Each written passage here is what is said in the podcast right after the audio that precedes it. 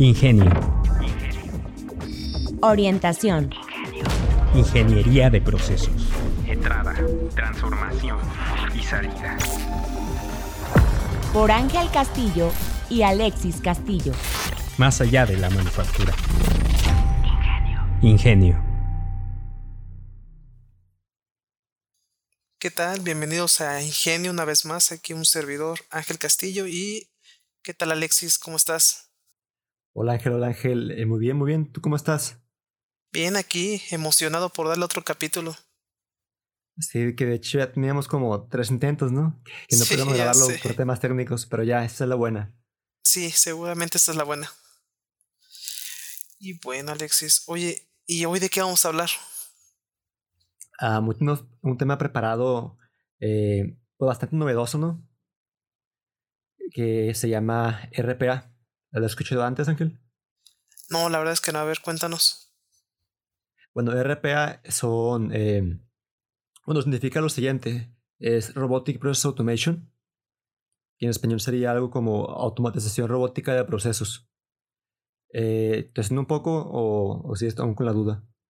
Yo creo que yo y el- algunos de los del auditorio pensarán en robots únicamente como cuestiones físicas, pero me imagino que también son cuestiones del tipo virtuales, ¿no?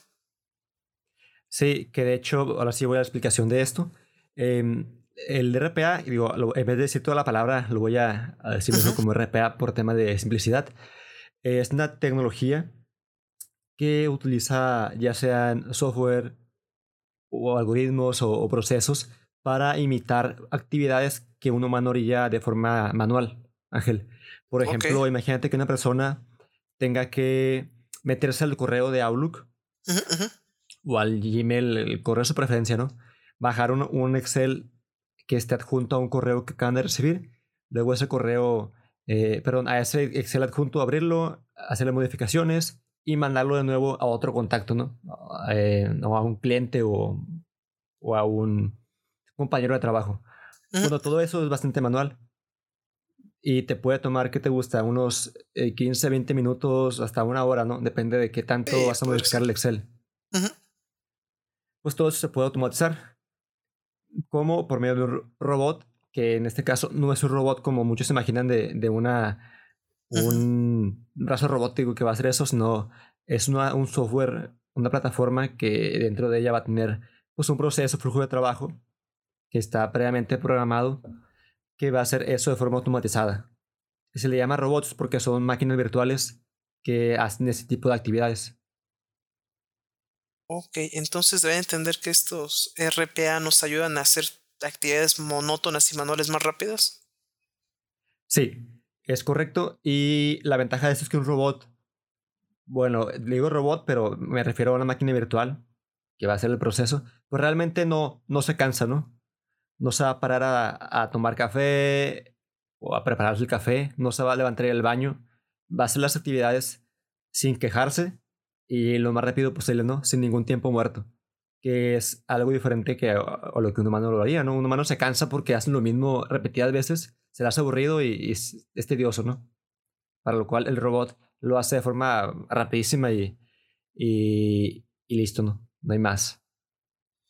Pues sí, Alexis, de hecho. Pero si los dos estamos de acuerdo en que esta es la panacea, pues no, no va a fluir la conversación, ¿no? Entonces voy a tomar el papel como de, de abogado del diablo. Sí, adelante, adelante. Yo pensando, no sé, cuando hay equipos de trabajo grandes, no sé, se me figura como si yo manejara el carro y de repente se manejara solo. ¿Qué pasa el día que por X o Y el sistema deja de funcionar? O sea, estos RPA generalmente tienen backups o es hay algún tipo de plan de contingencia de qué pasa si la automatización no funciona. Am, ok, ¿te refieres a si eh, en algún caso, o sea, como sería, habría un tipo de, de, de colaboración con el humano, ¿verdad? Exactamente, o sea, ¿qué me asegura que mi proceso va a continuar a pesar de que haya alguna falla en el sistema? Bueno, en ese caso, eh, un desarrollador que, que tenga que hacer ese tipo de, de, de procesos. Bueno, en mi caso yo me dedico a eso, ¿no? Yo soy desarrollador de, de RPA. Entonces, lo que tenemos que hacer en estos casos es poner eh, algún manejador de, de, errores, un controlador de error, perdón, se llama, okay. se llama de esa forma, en el cual si llega un punto en el que falla, mandará una, notificación al, al, usuario final, yeah. al cliente, como le quieras llamar, y comentarle... Digo, hay muchas formas, ¿no? Depende de, del proceso, pero un ejemplo. Llegaste hasta, hasta cierto punto, le mandas el, el, el mensaje notificación al, al, usuario final y le comentas, lo, le comenta el robot, llegaste aquí, de aquí para, para, para adelante tú continúale. Digamos que estaba, estaba trabajando con un archivo de Excel, si lo completó al 50%, pues le manda por correo el archivo a la mitad y le comenta, llegaste aquí, de aquí para acá continúalo. O, le, o otro ejemplo, ¿no? Si de plano falló todo y no pudo hacer nada, que el correo mencione que se tiene que ejecutar de forma manual, porque no se pudo realizar. Y a lo mejor también le, le comente el error, ¿no? Si es que, si es que se posee esa información de que, por ejemplo, te comenten en el correo o en la notificación que no se pudo ejecutar debido a que hubo eh, un error al leer el archivo de donde tomamos la información, ¿no? Quizá un archivo base, un archivo fuente donde se toma la información que está en una carpeta compartida fue eliminado por el usuario final por accidente y eso ocasionaría que lance un error, ¿no? Por ejemplo, se está trabajando con un, una automatización que manda correos de forma automatizada, pues ocupamos un archivo base donde va a estar la lista de contactos, ¿no? Y esa lista de contactos eh, tiene que estar quizá en una carpeta compartida donde uh -huh. el usuario final tenga la, acceso a ella y pueda modificarla para ya sea añadir contactos o quitar contactos. Pero pues, ¿qué pasa si, si el usuario final la elimina de forma accidental? El robot no va a poder correr esa automatización. Y es donde entran ese tipo de, de, de controladores de errores para pues ahí avisarle al, humano, al, al, usuario final que, que no se pudo correr y que tome esa acción secundaria manual. Oye, pues creo que eso mata parte de mi segundo punto, que la pregunta era, este, no, no eliminaría trabajos, pues técnicamente no, ¿no? Porque al haber colaboración siempre se va a necesitar de la persona. Entonces la persona necesitará adquirir conocimientos nuevos, pero tal cual eliminar el trabajo, pues creo que no. Entonces, con base en lo que comentas, me parecería que a la persona se le libera tiempo para hacer cosas de, de decisiones más complejas que hacer cosas sencillas porque no sé si pueda tomar decisiones estos RPA. Sí pueden tomar decisiones eh, hasta cierto punto, ¿no? Digo, um, hay partes donde, como en, la, como en el diagrama de flujo, vaya, que pones el, el rombito, ¿no? sí. De sí y no. Ah, es muy parecido. Eh, también hay acciones que te permiten uh, añadir condicionales, ¿no?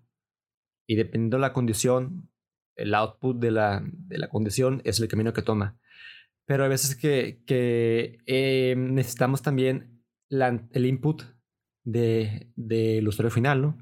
Que quizá llega hasta, hasta, cierto punto y de ahí en adelante, como te comenté en la notificación, algo muy parecido. Eh, en esa parte ocupe, no sé, un, una respuesta de algún colaborador de la empresa. Y hay, de hecho, hay un tiempo muerto, porque el robot como tal, eh, bueno, varía proceso a proceso, pero realmente el tiempo de ejecución es súper corto. Minutos, segundos. Pero cuando llegamos a esa parte de colaborar con un humano, pues el tiempo de, de ejecución se incrementa bastante por el tema de la espera de que, en lo que me contesta el, el operador. Uh -huh. Y de ahí para adelante, con la respuesta del operador, ya puede continuar el proceso, ¿no? es la parte de la col colaboración de, de humano-máquina o máquina-humano. Y en lo que me preguntabas de, de si va a eliminar trabajos, ¿sí? Eh, ¿Va a enfocar eso a eliminar posesiones de, tra de, trabajo? Ok, entonces en una empresa, ¿qué, qué no, haríamos con...? con... Perdón, pregunto, si tu, tu ah. pregunta también va enfocada si, si queremos si esto en un futuro eliminaría posiciones, posiciones de, de trabajo. Sí, sí, sí, esa sería como la preocupación. Si eliminaríamos posiciones de trabajo, ¿qué pasaría con esas personas? Eh, más bien lo que yo diría, y es uno, uno de los beneficios de la automatización, es que en vez de eliminar trabajos, bueno, vaya, se vas, vas a eliminar actividades de tu, de tu catálogo de actividades que tienes que hacer día a día. Que está bien porque se supone que vas a eliminar las más repetitivas, autónomas, las más extenuantes. Es un beneficio de la automatización. Otro es que, digamos, tienes este espacio de tiempo. Bueno, digamos, te queda, te queda este espacio de tiempo o nada de tiempo al finalizar, al finalizar tu día. Ujú.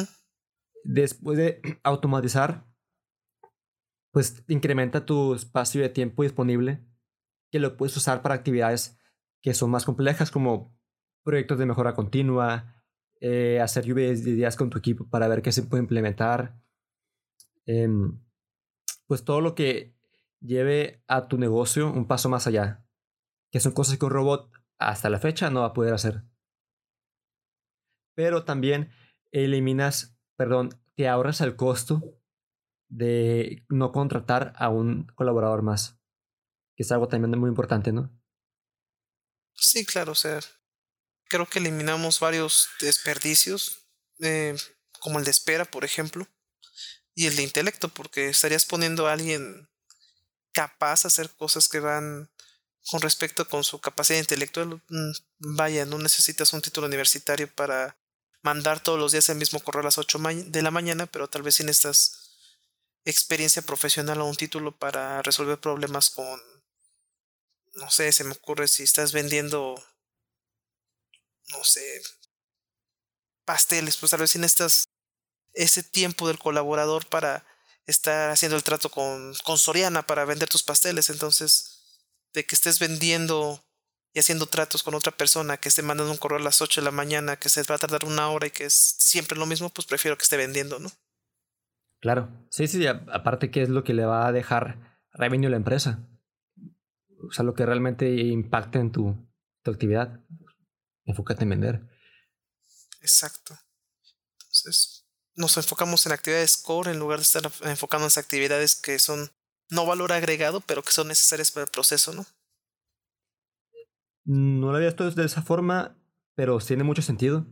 Creo que en su mayoría son actividades que, que son, eh, pues que el cliente las pide, que son obligatorias, pero como tú dices, no agregan en muchos casos valor al proceso. Pues, de hecho, mm, o sea, yo lo veo conforme a mi trabajo y pues muchas de esas actividades el cliente no nos paga por, por mandar una confirmación de, de recepción, etcétera, pero pues es necesario y al final no me puede hacer de eso, pero si en vez de eh, invertirle por cada notificación tres minutos le puedo invertir tres segundos, pues prefiero invertir tres segundos, ¿no? Claro, claro. Que de hecho me acordé de un capítulo de, de una serie que se llama The Office. No sé si la conoces. Sí, Con, con Michael, con, no, no se llama Michael Scott, se llama eh, Steve Carell, el protagonista. Sí, sí. se sí. llama Michael Scott en la serie. Eh, un episodio que implementan un sistema de, de ventas por internet. Entonces, pues empiezan a competir, ¿no? Eh, el, el sistema de ventas electrónico con una persona de ventas. Y bueno, al final gana, al final gana el- el humano, porque le echó muchas ganas a las ventas. Pero bueno, fue un ejemplo de cómo eh, se implementa la automatización en una empresa. Y bueno, en ese caso, si está desplazando a, a un colaborador. Pues creo que nosotros como profesionistas y los que están por ser profesionistas también se tienen que enfocar en adquirir ese tipo de habilidades.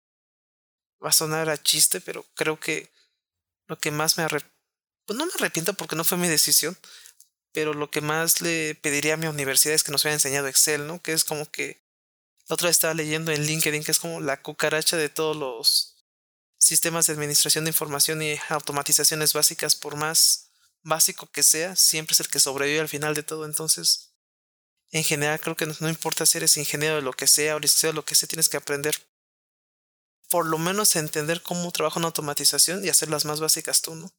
Para después poderte dirigir con gente como tú, Alexis, y y en los trabajos poder explicar de manera más fácil qué es lo que necesitas. Sí, sí, totalmente. De hecho, te iba a comentar algo más, pero, pero eh, no recuerdo. Este. ¿Tienes alguna otra pregunta sobre este, este, este, tema de RPA? Sí, sí hay otra pregunta, o sea, eh, ahorita estamos hablando como a nivel muy, muy laboral, muy industrial, pero tenemos ejemplos de la vida cotidiana, no sé, algo que sea más tangible para el público en general. Sí, digo, ahorita lo pueden ver ya en los supermercados eh, que están poniendo cajeros que son automatizados, ¿no? Donde tú vas y tú mismo vas las compras del súper y tú mismo pagas. ¿Los has visto? Sí, sí, sí, hace poco fui a uno.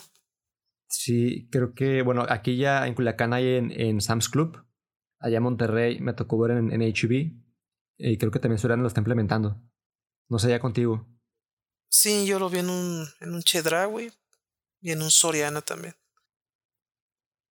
Pues son eh, ejemplos de, de, en este caso, ya es una máquina, ¿no? Una máquina que va a ser el cajero automatizado, ¿no?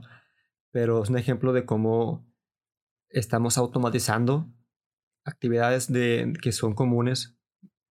Por ejemplo, el, cajero que estaba pasando las compras. Pues ahora, que de hecho ya es una colaboración también eh, de humano-máquina, porque el humano está pasando las... Tú mismo pasas las cosas. En el cajero se va en la máquina se va marcando el costo de lo que vas a pagar. Y el precio, perdón. Y al final tú mismo pagas, ¿no? y te saca el, ticket y al final hay una persona que te va a revisar el ticket para que vea que pasaste todo lo que, lo que estás comprando. Entonces yo creo que los cajeros de, sin hacer promoción de Bancomer serían igual, no sé si hay otros cajeros en otros bancos, ¿no? Pero hace poco tuve que hacer un pago y fui al banco, sí me sentí como abuelito porque dijo, no, no, ya no, ya no es en caja, ya no es con cajero, es en, en la caja automática. E igualmente, ¿no? Escaneabas un código QR en la en este cajero automático y te cobraba y te daba tu cambio y ya ibas para afuera. Entonces, yo viendo con base en lo que tú nos platicabas, lo que está quitando las actividades de no valor agregado que hay sea un cajero humano y tal vez esta persona ya pueda estar, no sé, en un departamento de contabilidad haciendo balances o cosas más complejas que, que estar cobrando dinero, ¿no? Sí, sí, o lo que pasa es también para que haga, para que sea algo más, ¿no? Y supone que la empresa tiene que también ver por el crecimiento de sus empleados. Digo, no, no, se me haría, no se me haría padre que, que porque te reemplace una máquina te despidan, pero sí que te preparen para un puesto donde ocupes más a una persona en vez de un robot.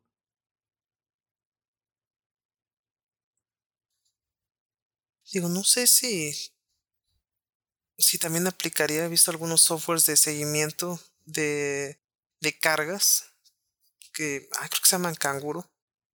Que estos softwares lo que hacen es que con el GPS van siguiendo tu, tu camioncito y van lanzando alertas de este, no sé, hay en la carretera México-Toluca hay un, un embotellamiento, alerta porque va a llegar tarde la carga. Entonces yo me imagino que eso también podría ser un RPA, ¿no? va calculando en tiempo real los tiempos de entrega con base en Google Maps. Va diciendo si sí va a llegar o no va a llegar. creo que está relacionado. Eh, no sé si realmente se catalogue como RPA, pero sí, vaya, si, está, si esa actividad la hacía él de forma, digamos, heurística, el chofer pensaba, de aquí para acá me falta tanto, pero no era algo acertado ahora se repasa con una aplicación que te dice cuánto te falta de forma más precisa, ¿no? Entonces creo que sí, es un ejemplo de, de una automatización. Y, o sea, ¿qué características tendría que tener una automatización para hacer RPA? La siguiente pregunta es, ¿habría como niveles de automatización más avanzados con RPA? Sí, ¿cómo saber si eh, con la primera pregunta te refieres cómo saber si mi proceso eh, se puede automatizar o va enfocada a cómo catalogarlo como RPA. ¿Cómo catalogarlo como RPA? O sea, si alguien viera un, una automatización, ¿qué características serían de, ah, es un RPA o qué características serían, no sé, por ejemplo, ya es inteligencia artificial? O... Bueno, de hecho, la inteligencia artificial no es RPA, pero está muy relacionado, trabaja en conjunto, que de hecho eh, va de la mano con la segunda pregunta de cómo se puede llevar el RPA más allá. Pero eh, volviendo a la primera pregunta, yo creo que todo lo que se pueda hacer de forma manual y fuera, reemplazado por un proceso automatizado, se le puede como, como, como conocer, se le puede conocer como una eh, tecnología, una solución que fue automatizada por RPA. Ok. Porque todo, o sea, como tal, todo lleva un proceso, ¿no? Sí, sí. Claro. Por ejemplo, claro. Em, por ejemplo, lo, que comentamos de los cajeros. Eso, vaya, es una máquina la que, la que, la que hace que pasen los productos. Pero dentro de la máquina hay un proceso, un proceso, un código que lo que va a hacer es que, ok, una vez que detecte que pasaron por mí un, un producto, voy a poner en la pantalla cuánto ese fue el precio de ese producto y voy sumando todo. Y ya que sea al final, le voy a dar la opción al, usuario, final, que en este caso va a ser el cliente, que le dé clic a siguiente para que le cobre. O sea, todo eso es un proceso que, que a lo mejor no, que lo hacía de forma manual un humano y ahora lo hace la máquina de forma automatizada. Que aunque por fuera es una máquina, por dentro es un proceso, un software que está haciendo todo eso por medio de, de, le damos a conocer, aunque como tal puede que no se haya hecho una plataforma de RPA, es una RPA. Ya, entonces es, es un concepto aparte de, de una forma de automatizar, ¿no? Sí, más bien, o sea, es la tecnología que, que te permite automatizar procesos de que uno manoría de forma manual pero ahora por medio de, de, una, de una máquina, de un proceso automatizado. Ok, correcto. Y si me permites, pasamos a la siguiente pregunta. ¿Cómo se puede llevar el RPA más allá? Y como, como, como, te comenté, y tú también dijiste, se puede combinar con la inteligencia artificial, que son cosas muy diferentes, ¿no? Si recordamos, la inteligencia artificial son algoritmos que este, bueno, hay diferentes tipos de algoritmos, ¿no? Pero algunos de ellos, por ejemplo, te predicen eh, comportamientos. Tú le das una entrada y él te da como salida, el algoritmo te da como salida la probabilidad de que eso sea A o sea B, de ah. que sea negro o sea blanco, de que sea número uno o sea número dos. Entonces, eh, es más como de predecir probabilidades de que, de que se cumpla un escenario, una condición o, o que te identifique qué tipo de objeto es. Un ejemplo, esto se puede combinar con algoritmos de, con, sí, con algoritmos de RPA, ¿no? Que, digamos, en mi proceso tengo que identificar de qué color es Ah, aquí me voy a meter un poco más a, temas más, más físicos que, que, digitales, pero por ejemplo, un almacén, Donde necesito separar los materiales por color. Entonces, llega un brazo robótico, aquí ya puse un ejemplo algo más físico, tiene una camarita, pasa la camarita por, por el, el, el espacio de materiales por acomodar y se da cuenta que el material es rojo. Entonces lo va a tomar y lo va a acomodar en el espacio donde están los rojos. ¿sí? El algoritmo que identifica el tipo de color es un algoritmo de inteligencia artificial y el algoritmo que, que lo va a acomodar. En este caso ya es, eh, pues no sería como, no sería tanto como RPA, pero es un ejemplo de, de, un, de un algoritmo que va, a automatizar esa actividad manual por medio de ese robot y que lo va a acomodar en un punto donde van los de color rojo. Ok, tío, suena bastante interesante, Alexis. Y, por ejemplo, si uno de los chicos que está escuchando esto quisiera empezarse a meter en el tema, ¿qué tendría que empezar a aprender? ¿O dónde te lo recomendarías empezar a indagar? Sí, Ángel, hay muchas formas de, aprender a usar este tipo de, de, nuevas tecnologías. Por ejemplo, bueno, en nuestro caso, ¿qué hacemos?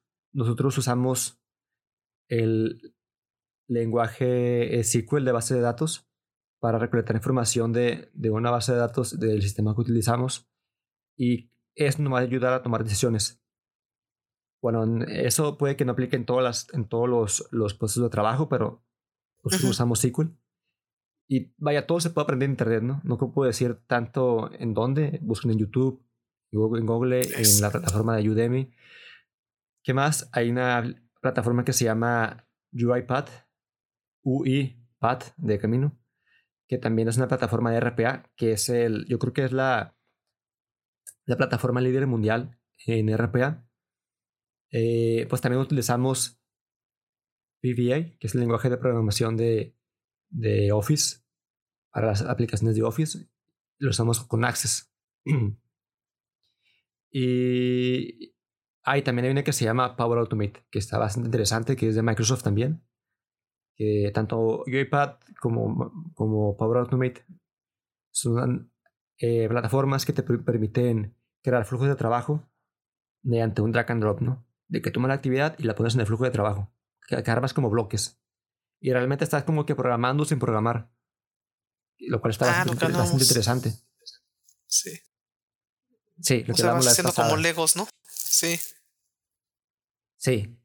Sí, sí, está padre porque. Eh, sí, así como tú dijiste, son como, son como Legos que conforme lo armes, haces la solución, ¿no? Y no es tan complicado porque no es como que tienes que diseñar toda, todo el código de la actividad de copiar celda. No, ya te, ya te dan la misma acción de copiar celda. Yo creo que es un buen inicio para los no expertos, ¿no? Empezarse a ir metiendo para entender cosas más complejas. Sí. Y ahora, bueno, como es costumbre también, hay una, eh, tenemos que comentar que la mejora continua también, por supuesto, es aplicada en este tipo de, de procesos. Y en mi puesto de trabajo lo vemos bastante, que es algo que, que de hecho Ángel se le complica mucho, bueno, no tanto, ¿no? Pero sí sabemos que es un área de oportunidad para perdón, para la gente que solicita ese tipo de, de, mejoras. En nuestro caso, trabajamos con, con usuarios que son los que ellos piden la solución. El equipo de nosotros lo automatiza, pero como tal, nosotros no somos dueños del proceso. El dueño del proceso es el, el, el cliente, el usuario final que pide la automatización. Entonces, eh, nosotros tenemos una metodología que se llama esa. ESSA. que sus siglas dicen eh, eliminar. Este es en inglés, vaya. Eliminar, estandarizar. Perdón, eliminar, simplificar, estandarizar y automatizar.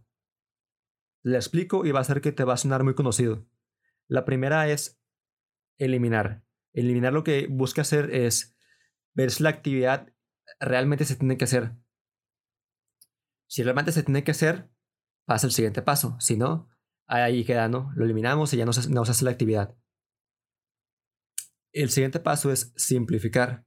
En simplificar es, vemos si, por ejemplo, podemos combinar actividades dentro del proceso. O si podemos eliminar subactividades del mismo proceso que, que nos, nos necesitan en, como tal en todo. Y una vez que está lo más, lo más simplificado posible, pasamos al siguiente paso que es estandarizar. En esta parte buscamos que, por ejemplo, yo lo estoy diciendo de forma, muy burda, pero es bastante más, más complejo que esto. Pero estandarizar eh, es, por ejemplo, que las entradas siempre vengan con el mismo, de la misma fuente o del mismo, mismo formato. Tratar de que el proceso sea lo menos personalizado posible. Para que, eh, bueno, al momento de, programar, buscar crear la menor cantidad de excepciones posibles. O sea, que, que de ser posible nada más sea un caminito, ¿no? Un camino feliz le llamamos. De que, por ejemplo, tomamos esta, este correo de Outlook que siempre va a tener esta, este sujeto. Esta línea de, de ¿cómo le llamamos? El, Ah, subject el line. subject. Ajá, el... el subject. Entonces, no que siempre está el mismo. Yo tampoco, perdón. O muy parecido, ¿no? Y también siempre tomar la información de un mismo, de una misma carpeta, de una misma dirección de carpeta. Y así no, hacerlo que sea lo menos, lo menos personalizable posible, lo más estandarizado posible. Y una vez que está completamente estandarizado, ya quedó lo más simplificado posible y realmente analizamos que la actividad es necesaria, sigue la última que es la letra A de, de automatizar, que aquí ya vemos que si después de todos esos cambios y mejoras, aún es realmente eh, necesario automatizar ese proceso. Porque puede que ser que lo mejoramos bastante, que de una hora ahora me toma 10 minutos hacerlo a la semana y ya no vale la pena automatizarlo. Entonces lo hacemos de forma manual. En caso de que aún se que pueda automatizar, pues va a ser mucho más sencillo para un desarrollador del equipo de RPA que se pueda automatizar. Sea, al fin y al cabo es un proceso lean en el que buscas quitar lo que no, lo que está de más para dejar únicamente lo indispensable y estandarizar. Sí, sí, y de hecho algo que decimos mucho en el equipo es que la automatización no es la solución a tus problemas. Es una solución de muchas que hay, ¿no? Pero siempre primero hay que aplicar esa metodología que te dije esa. Se escucha feo, esa, pero bueno, es ESSA, que está basado en los fundamentos del Lean, de Lean que es ah, busca eliminar la, la mayor cantidad de desperdicios posibles y para mejorar tu proceso, ¿no? Ya si después de eso aún duras bastante haciéndolo de forma manual, ya automatízalo. Pero sí, siempre, siempre hemos dicho que la solución no inicia con una automatización, sino con mejorar tu proceso internamente. Exactamente. Si a un proceso le metes basura y automatizas el proceso, automatizas la basura de salida, ¿no? Y es trabajo de Okis. De hecho. Bueno, Alexis. No sé si quisieras hacer más comentarios acerca de RPA. No, de momento creo que es todo lo que, lo que tengo por comentarles. O sea, tú Ángel, que si te queda alguna duda o alguna otra pregunta que te gustaría hacerme. No, creo que ya, ya agoté la lista de preguntas. Perfecto. Entonces, eh, bueno, nos despedimos. Sí, Sí, sin nada más que comentar, Ángel, muchísimas gracias por todo. Eh, Comunidad de Ingenio, los invitamos a seguir al pendiente de, de las redes sociales, que ya saben que nos pueden encontrar como Ingenio. Estamos creo que en casi todas las redes sociales. Y estar al pendiente porque tenemos entrevistas, Ángel, ¿verdad? sí, ahí tenemos dos entrevistas ya programadas. Que van a estar muy interesantes, así que para que estén al pendiente. Y nada, Bueno, entonces esto fue Ingenio. generar procesos más allá de la manufactura. Chao. Chao, chao.